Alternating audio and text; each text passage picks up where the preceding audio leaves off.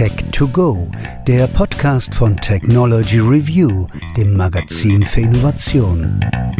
Für alle, die immer einen Schritt voraus sein wollen. Herzlich willkommen bei unserer zweiten Ausgabe von Tech to Go. Mein Name ist Jo Schilling und ich freue mich, dass Sie wieder dabei sind. In unserem aktuellen Heft dreht sich die Titelgeschichte um eine neue Generation Computerchips. Prozessoren speziell für künstliche Intelligenz. Sie orientieren sich an dem biologischen Vorbild für intelligenten Umgang mit Daten, dem Gehirn. Wir finden, das ist eine gute Gelegenheit, einmal hinter die Kulissen der Entwicklungen um künstliche Intelligenz zu blicken. Wo hat der KI-Gedanke eigentlich seinen Ursprung? Was kann KI heute und was nicht?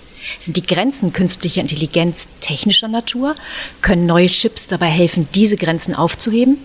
Sind wir überhaupt ein gutes Vorbild? Mein Gesprächspartner ist heute mein Kollege Wolfgang Stieler. Er ist unser Mann für künstliche Intelligenz.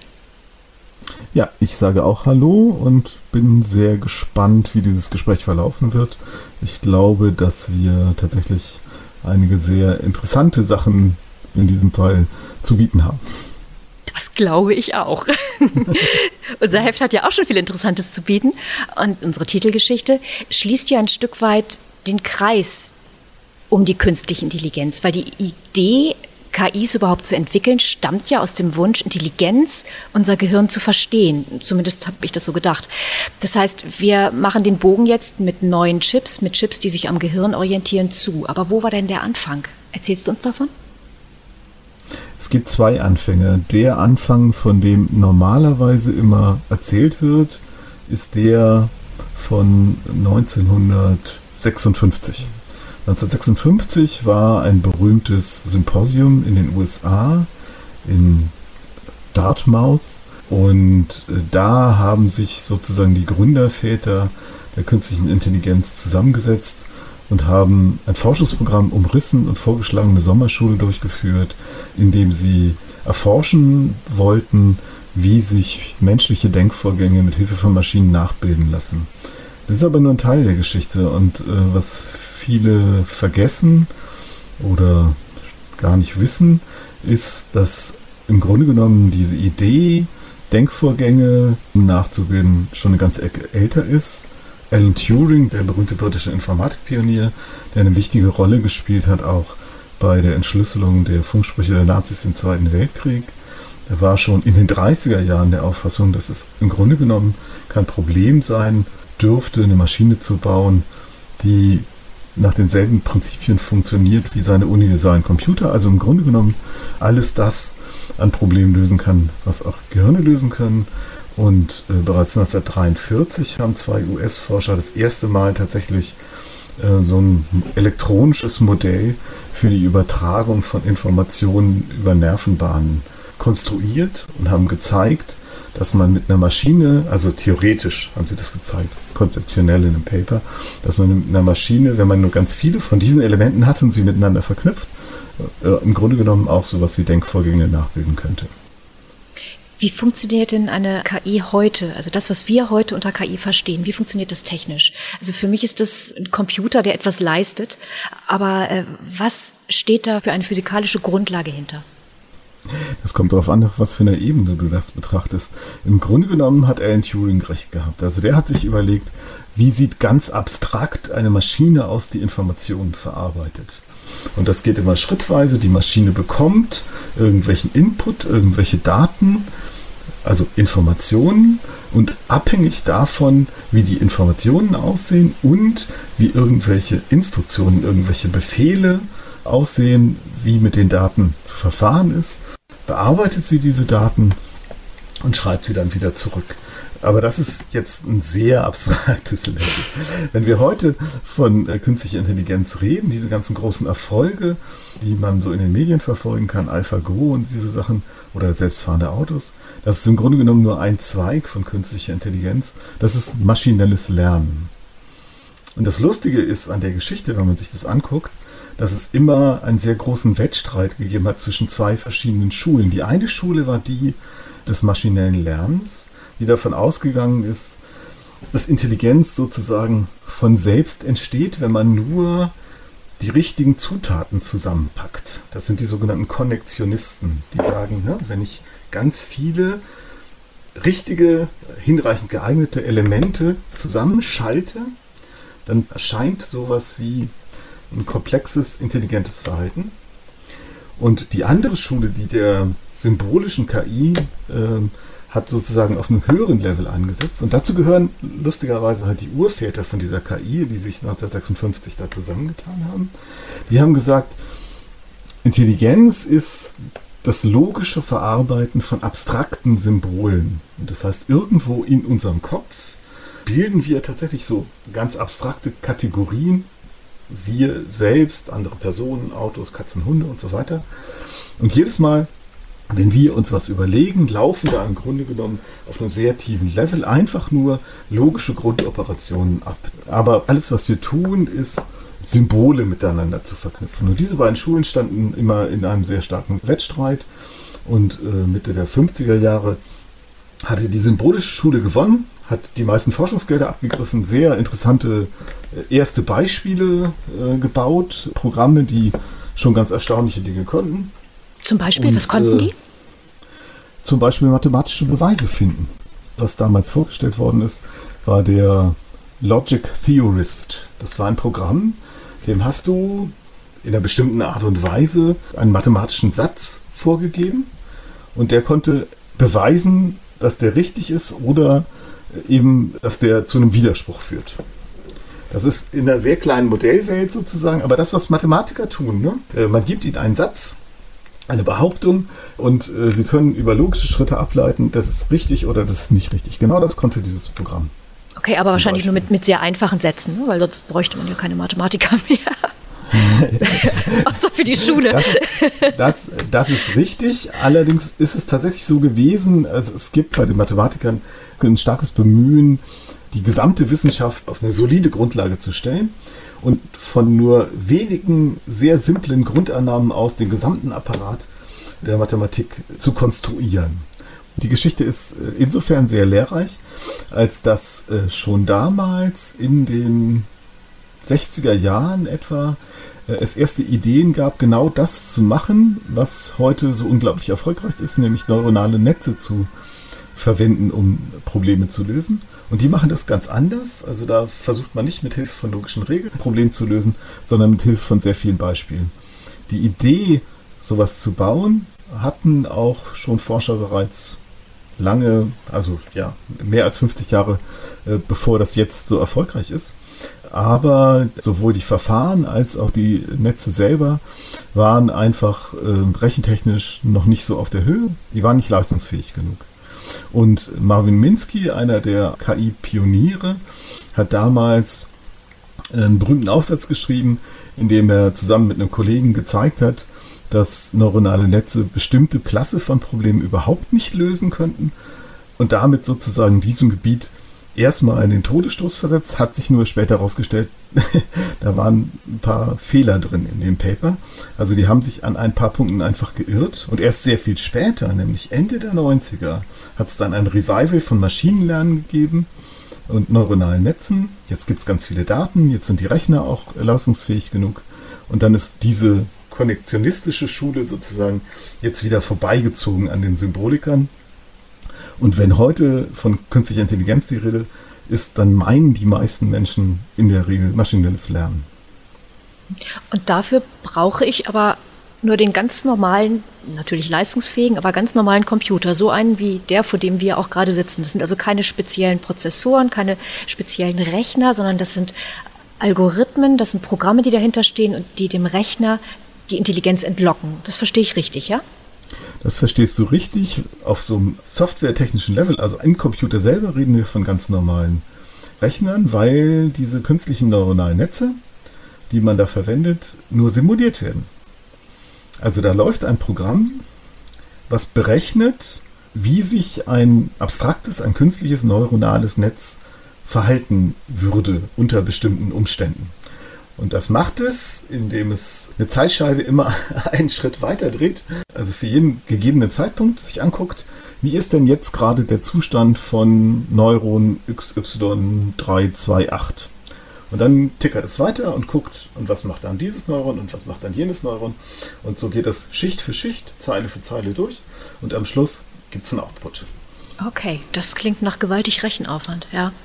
Das ist ein gewaltiger Rechenaufwand, weil die neuronalen Netze, die wir heute haben und die so äh, erfolgreich geworden sind, aus sehr, sehr vielen Schichten und sehr vielen Neuronen bestehen. Und die müssen auch mit extrem vielen, also mit 100.000 von, von, Beispielen trainiert werden. Und wir reden da über na, tiefe neuronale Netze. Was sind welche, die bei, weiß ich nicht, 100 Schichten etwa anfangen? Manchmal sind es mehrere hundert Schichten, mehrere Millionen Neurone. Und für jedes dieser Neuronen gibt es dann eben Parameter, die es beschreiben.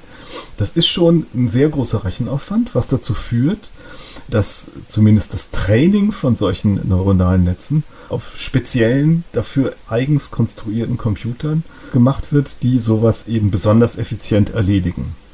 Und es ist auch der Grund dafür, dass zum Beispiel sowas wie äh, der Google Assistant oder Siri oder Alexa im Wesentlichen in der Cloud laufen.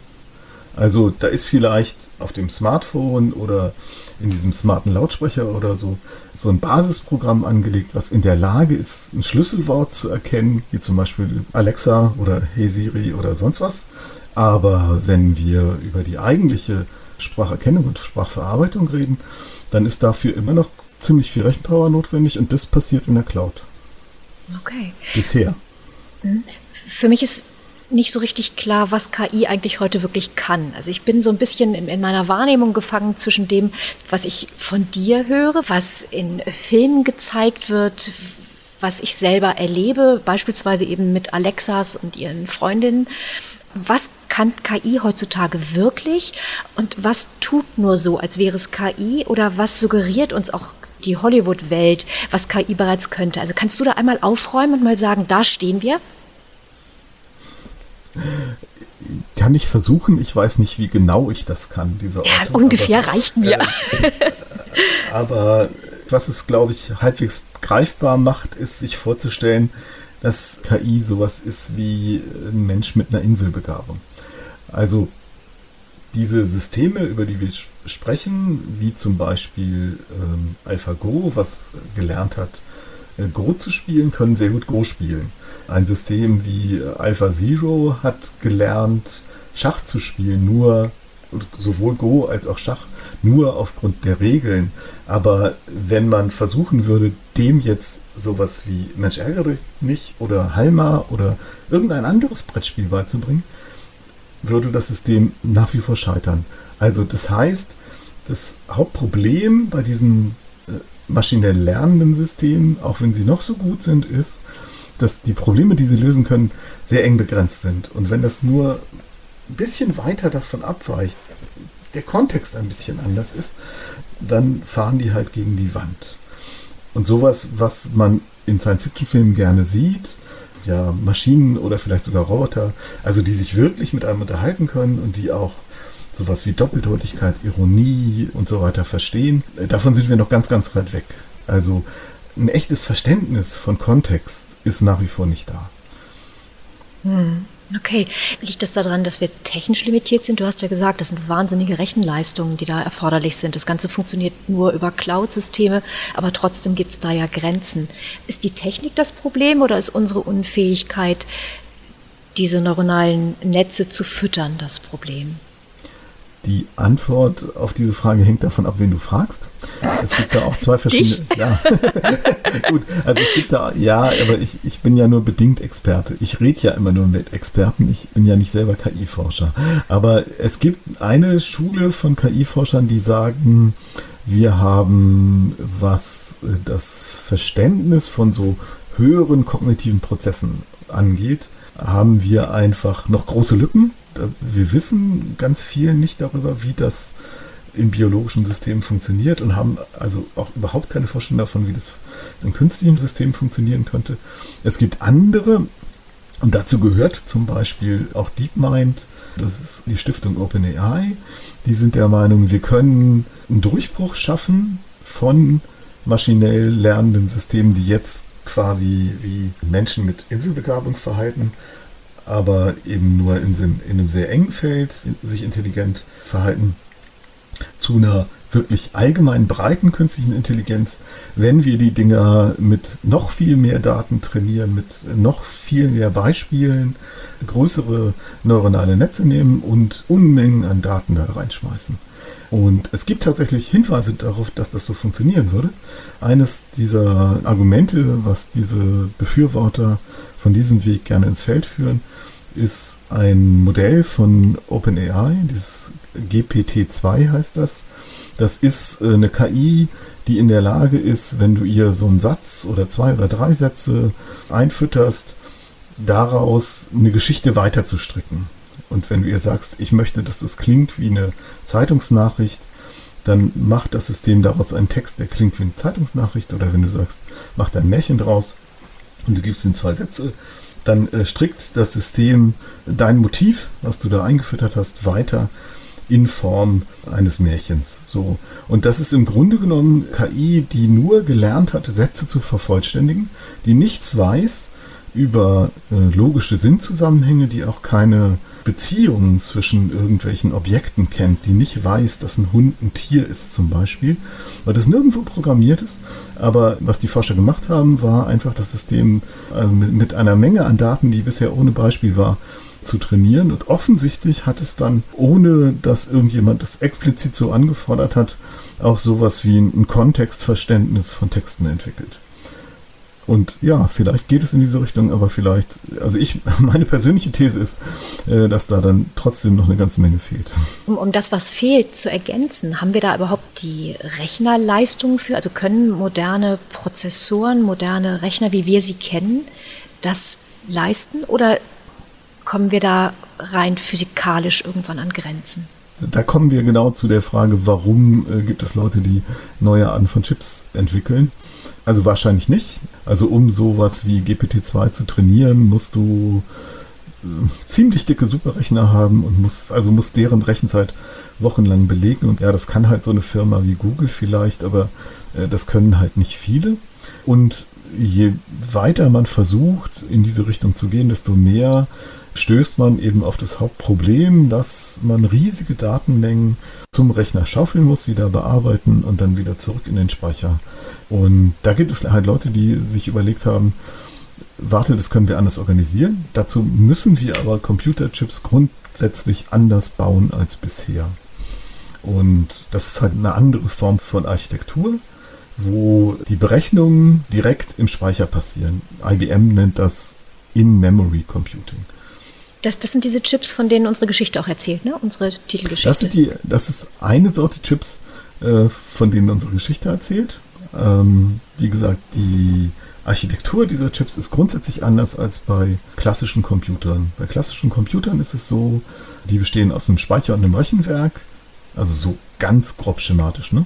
Und um Daten äh, zu verarbeiten, holt sich der Computer die Daten aus dem Speicher, guckt dann in einem anderen Speicherbereich nach, wo seine Instruktionen liegen, verarbeitet die Daten und schreibt das Resultat wieder zurück in den Speicher. Und beim In-Memory Computing ist es so, dass die Daten dann nicht hin und her geschaufelt werden, sondern all diese Schritte direkt im Speicher passieren. Dazu muss man aber eben die Chips völlig anders bauen als bisher. Und das ist ja eine Funktionsweise, die der Arbeit unseres Gehirns ähnelt. Wir haben ja auch keine Aufspaltung zwischen Speicher und Prozessor. Und diese Nachahmung des Gehirns, kann das deiner Einschätzung nach tatsächlich eine Lösung sein, wenn wir von der Erzeugung künstlicher Intelligenz sprechen? Weil wir wollen ja nicht unsere Intelligenz nachbauen, sondern wir wollen ja eigentlich was Besseres erschaffen, etwas Leistungsfähigeres, etwas, was uns unterstützt. Selber denken können wir schon. Aber die Computer sollen uns ja Arbeit und sollen uns ja äh, Denke abnehmen. Bisher hast du gesagt, funktioniert das, wenn ich mich auf kleine Einzelaspekte beschränke, die Inselbegabung. Aber wenn ich das über den gesamten Weltwahrnehmungsprozess, sage ich jetzt mal ganz groß, haben möchte, dann brauche ich doch eigentlich etwas, was besser ist als unser Gehirn. Also ist es schlau, uns als Vorbild zu nehmen? Das ist eine sehr gute Frage. Wenn wir uns biologische Hardware angucken, also Gehirne, Nervensysteme, dann sind die ja eigentlich gar nicht so wahnsinnig leistungsfähig. Die schalten relativ langsam. Also wenn ich jetzt mir nur angucke, so Nervenimpulse, also die, die elektrischen Aktivitäten von sowas wie äh, Neuronen. Die sind ziemlich fehleranfällig, die unterscheiden sich sehr stark voneinander und die fallen auch gerne mal aus. Ich habe mich mit einem Forscher unterhalten, Giacomo Indiveri, der nonchalant darauf hingewiesen hat, dass Menschen ungefähr eine Million Gehirnzellen pro Tag verlieren. Autsch. Ähm, genau. Ich habe die Zahlen nicht nachrecherchiert, aber äh, ich kann mir das schon vorstellen, dass es so ist. Und trotzdem äh, funktionieren unsere Gehirne ja erstaunlich gut. Das ist aber eine Motivation dafür zu sagen, hey, äh, biologische Hardware ist trotz dieser Beschränkungen so wahnsinnig gut. Also muss was an diesem Prinzip da sein, wie Informationen verarbeitet werden, das ziemlich, ziemlich effizient funktioniert.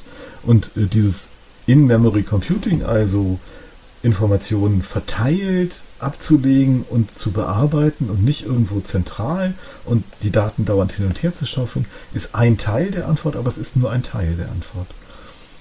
Ja, kannst du mal, du hast jetzt ein Beispiel genannt, kannst du auch mal äh, auf die anderen Möglichkeiten eingehen, die es zum Bau neuer Chips gibt? Also in Memory hat ja wahrscheinlich verschiedene Gesichter. Ja, und es hat wie üblich auch Vor- und Nachteile. Also das Interessante bei diesem In-Memory Computing ist, man kann das mit herkömmlichen digitalen Elementen machen, aber so richtig spannend wird es, wenn man das verknüpft mit analoger Elektronik und mit einer neuen Form von Bauelementen, membristive Bauelemente, die erst seit, na sagen wir mal, 20 Jahren erforscht und auch zum Teil angewandt werden. Und das sind im Grunde genommen nichts weiter als ähm, verstellbare Widerstände, die aber winzig klein sind. Und äh, wenn man die von außen, zum Beispiel mit einem Spannungspuls oder mit einem Wärmepuls, verstellt, und dann erstmal ihren Widerstandswert behalten. Daher diese, diese Memory-Funktion, also man kann einen Widerstandswert speichern und Sie können viele verschiedene Widerstandswerte annehmen. Und mit diesen analogen Bauelementen kann man sehr energieeffizient Netze bauen, die ja das gleiche können, was andere neuronale Netze auch können, nur brauchen sie nur einen Bruchteil von der Energie, die klassische Computer dafür brauchen.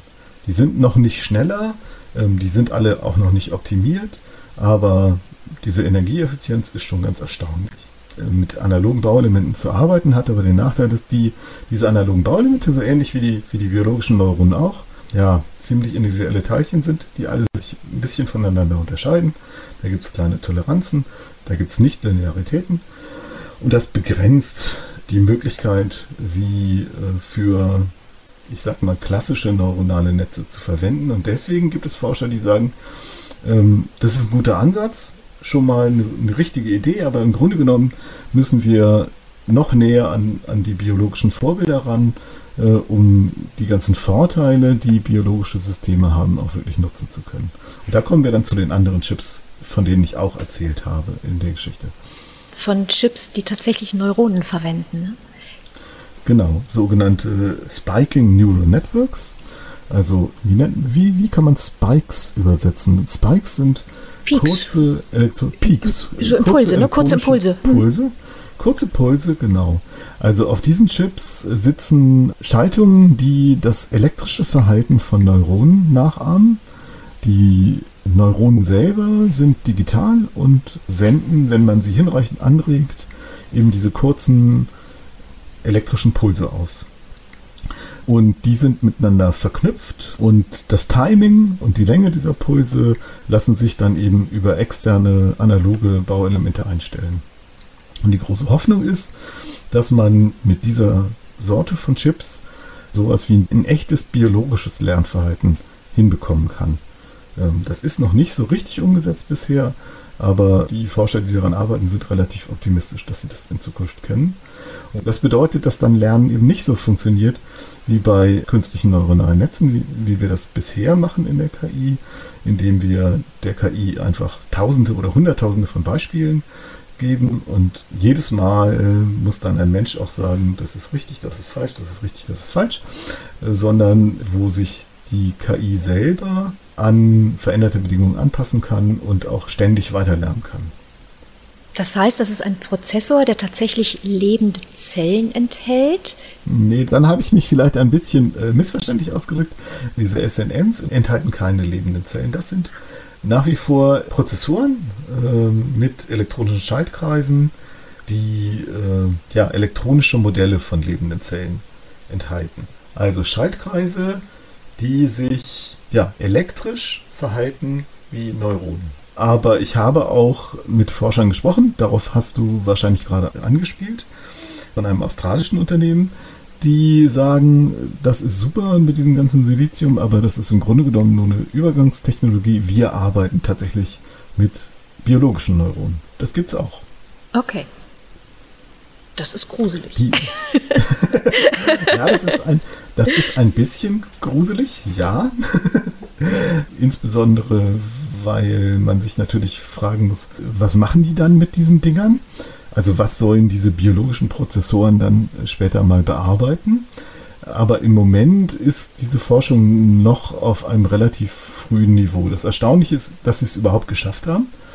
Also dass sie sagen, wir nehmen Neuronen und pflanzen die in so einen Chip ein und können dann tatsächlich auch einzelne Neuronen anregen, beziehungsweise auch die Aktivität einzelner Neuronen messen, also kriegen tatsächlich Informationen rein in unser Netz und auch raus.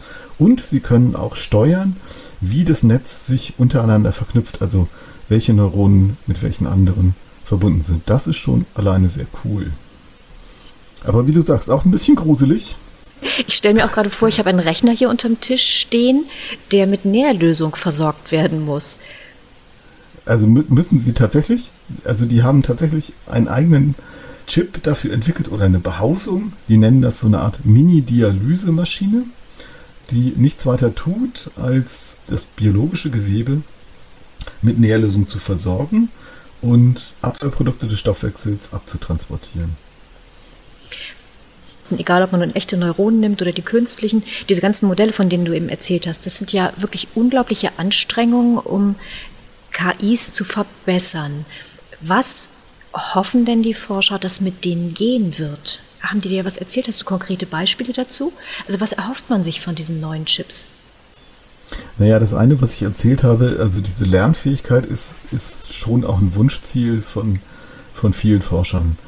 Also rauszukommen aus dieser, ich sag mal, Überspezialisierung von klassischer KI und eine KI zu haben, die selbstständig in der Lage ist, neue Erkenntnisse mit in ihre Modelle zu verarbeiten und sich an eine Änderung der äußeren Umstände anzupassen. Ein Beispiel äh, für ein konkretes Projekt, was noch relativ low-level ist, aber äh, was ich einsichtig fand, ist ein Sensor, der Herzrhythmusstörungen erkennen kann. Da arbeiten unter anderem die Schweizer dran, aber auch andere Gruppen.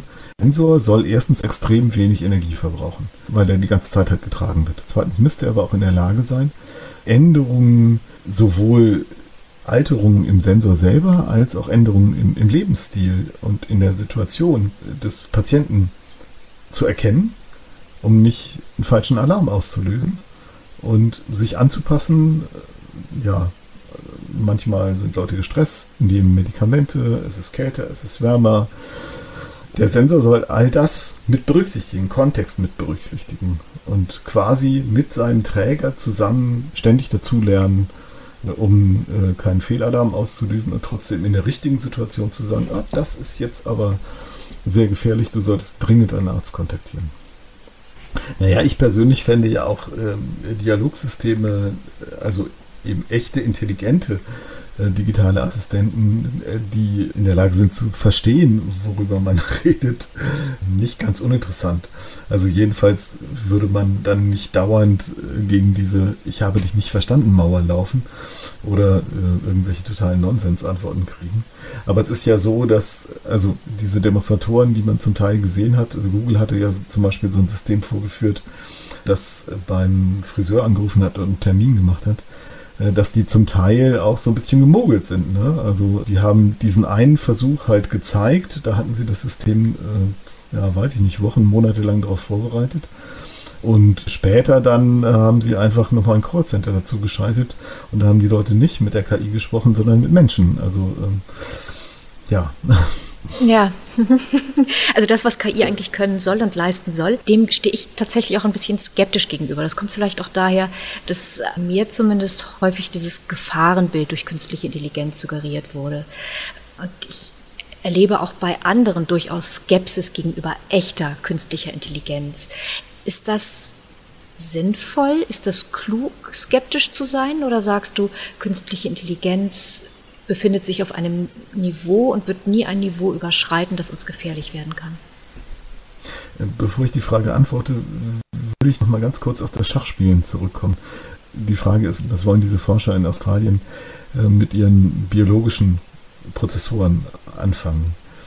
Und was sie tatsächlich machen im Moment, ist, die zu trainieren, ein Videospiel zu spielen. Pong. So ein uraltes Videospiel, wo man diese zwei Schläger hat, die man mit so Drehreglern äh, hin und her bewegt und dazwischen halt so einen elektronischen Ball. Und dann könntest du denken, was soll das denn? Das ist ja Spielkram. Aber der Witz ist, dass um das zu können, äh, das System in der Lage sein muss, ein bestimmtes Lernverfahren zu absolvieren, das sogenannte Verstärkungslernen. Und die Hoffnung ist, wenn man dieses Problem lösen kann, dann ist das so eine Art Blaupause für viel komplexere Probleme. Dann kann man im Grunde genommen so einen biologischen Chip auch beibringen, äh, selbsttätig ein Auto zu lenken oder sonst irgendwas in der Preisklasse. Ob das dann dazu führt, dass irgendwann tatsächlich sowas wie eine Superintelligenz entsteht, darüber gibt es ganz viele Spekulationen. Es gibt einige Pessimisten, die sagen, ja, das führt zwangsläufig dazu. Andere sagen, naja, das ist noch völlig weit weg und wir sollten uns mehr Sorgen um menschliche Dummheit als um künstliche Intelligenz machen. Aber wir haben tatsächlich vor kurzem auch äh, einen relativ intelligenten Vorschlag dazu im Heft gehabt. Es gibt auch Forscher, die sagen, lass uns doch konkrete äh, Durchbrüche nehmen in der künstlichen Intelligenzforschung, Dinge, die KI jetzt im Moment nicht kann. Und wenn eine KI auftaucht, die diese Probleme lösen kann, dann wissen wir, dass es einen echten qualitativen Sprung gegeben hat. Und dann müssen wir uns in der Tat anfangen, Sorgen zu machen und müssen uns tatsächlich auch ganz konkret überlegen, wie kriegen wir das eingefangen? Weil, also je mehr Autonomie du einem System gibst, desto schwieriger ist es ja, wieder abzuschalten. Natürlich kannst du den Stecker ziehen, aber was machst du denn, wenn die KI die Energieversorgung kontrolliert? Dann kannst du den Stecker nicht mehr ziehen. Ich möchte einmal noch aus einer ganz anderen Ecke vorbeikommen, auch dein Kompetenzbereich. Und zwar frage ich mich, wenn ich mir anschaue, was für aufwendige neue Chips entwickelt werden, wie viel Kraft in die Entwicklung von künstlicher Intelligenz auf diesem Weg gesteckt wird, ob da nicht ein anderer Technologiestern am Himmel, die Quantencomputer, eine wesentlich elegantere Lösung für die Erzeugung von echter Intelligenz sein könnten. Weil die lassen ja eine Komplexität zu, die wir noch nicht mal ansatzweise verstehen. Ja, aber nur für bestimmte Probleme. Also im Grunde genommen sind Quantencomputer Rechner, die ja, sagen wir mal, auf eine sehr komplizierte Art und Weise auch analog rechnen.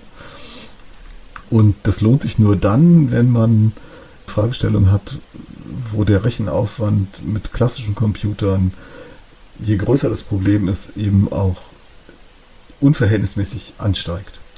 Äh, dann hat man mit Quantencomputern eine Chance, weil bei Quantencomputern dieser Aufwand nicht ganz so ansteigt.